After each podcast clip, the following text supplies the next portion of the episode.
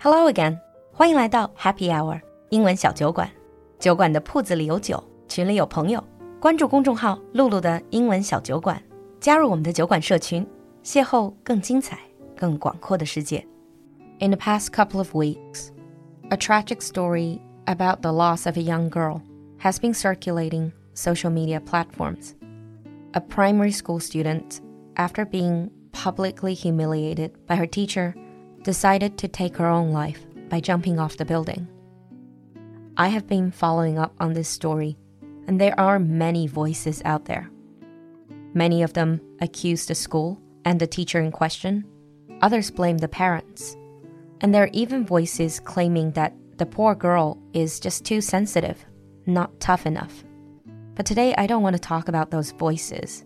The final verdict is still yet to be reached. However, Despite all these voices, this tragic incident does touch upon a very serious issue that is bullying on campus. 校园霸凌这个话题在中国也经常被提到，只不过当我们想到校园霸凌的时候，通常都会想到孩子之间的霸凌。So in today's episode, I would like to talk to you about another type of bullying on campus. 所以今天的酒馆，我们就来说说另外一种 校园霸凌. When the bully is a teacher. Being a teacher myself for all these years and being involved in training other teachers, I've seen many teachers, some of them truly inspirational. But there are also the occasional few that really just don't deserve to be in that position. The fact is, the majority of teachers genuinely care about their students. In fact, many of them go beyond what is expected. Although they may have the occasional bad day, they're generally kind, fair, and supportive. But there are teachers who do not handle their responsibilities well, and even some who bully their students. Instead of using proper discipline procedures, they use their power to condemn, manipulate, and ridicule students. 在老师的队伍里，确实会有那么一些人会滥用他们的权利去 condemn 谴责、manipulate 恶意操控，或者是 ridicule 嘲讽学生。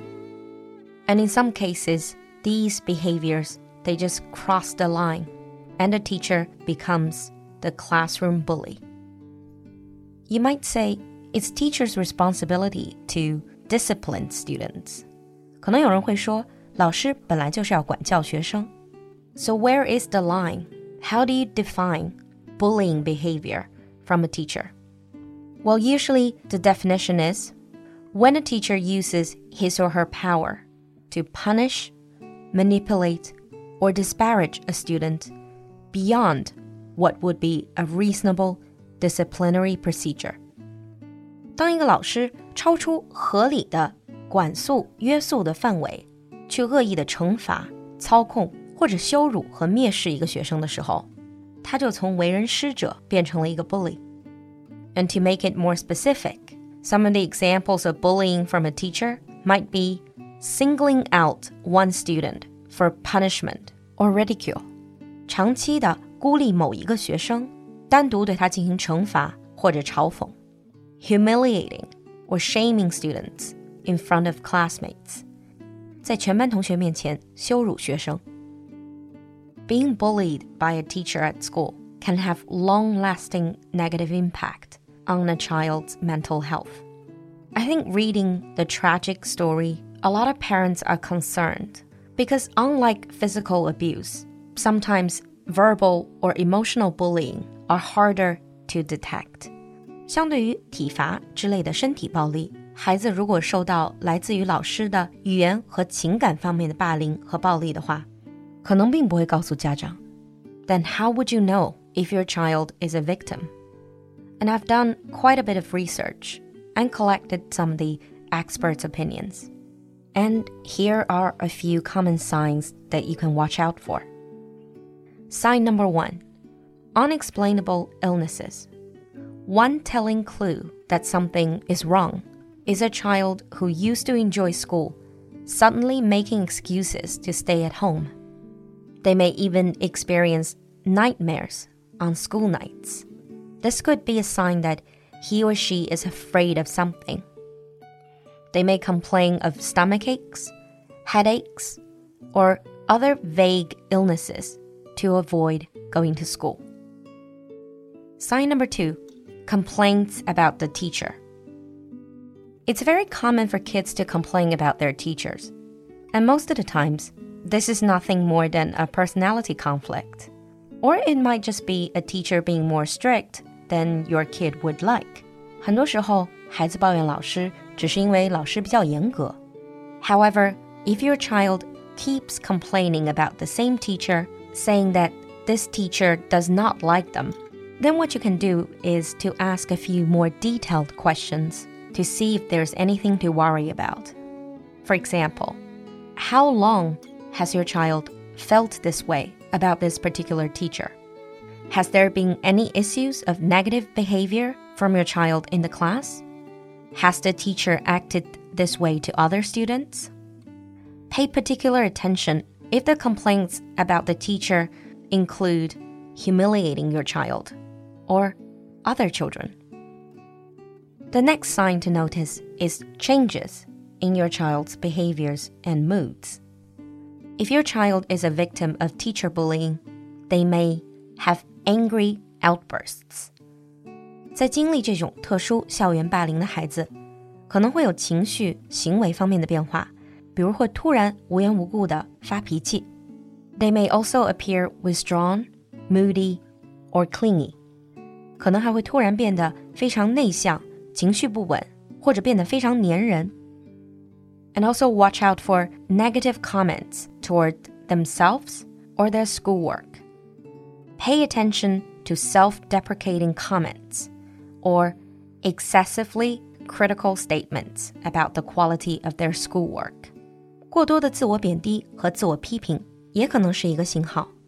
If your child is usually a good student and suddenly starts complaining that they can't do the work or they're not good enough, this could be a telltale sign of classroom bullying.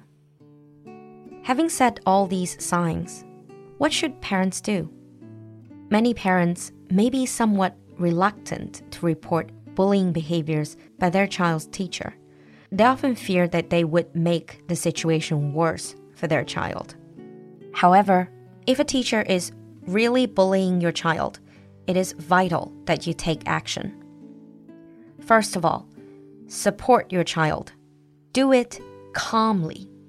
Being angry might frighten your child, even though you're not mad at them. Truly listen to your child and let them know that you believe them. And reassure your child that you will take action to stop the bullying. The second thing you can do, especially if your child is feeling a lot less confident, it's important to help build their self esteem. 同时，还需要帮孩子重建信心。When dealing with bullying, it is always important for kids to see their own strength. You can encourage them to focus on things that are unrelated to bullying, like their favorite activities or even new hobbies. Do not spend all your time talking about the bullying. Instead, help them see that there are other things in life to be happy about.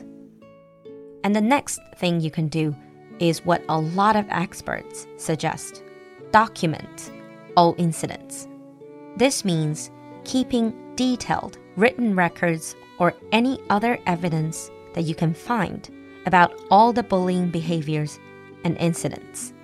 List the time and date of the incident. 在面对来自老师的校园霸凌的时候，非常重要的一点是尽量多的保留记录和证据。Describe exactly what happened, what was said, and who was involved. Write down the names of any other teachers, students, parents who witnessed these incidents. And if other students participate in the bullying as a result of the teacher's actions, be sure to include that information too. And if possible, find out more about relevant laws and regulations. The next step is to confront the bullying upfront.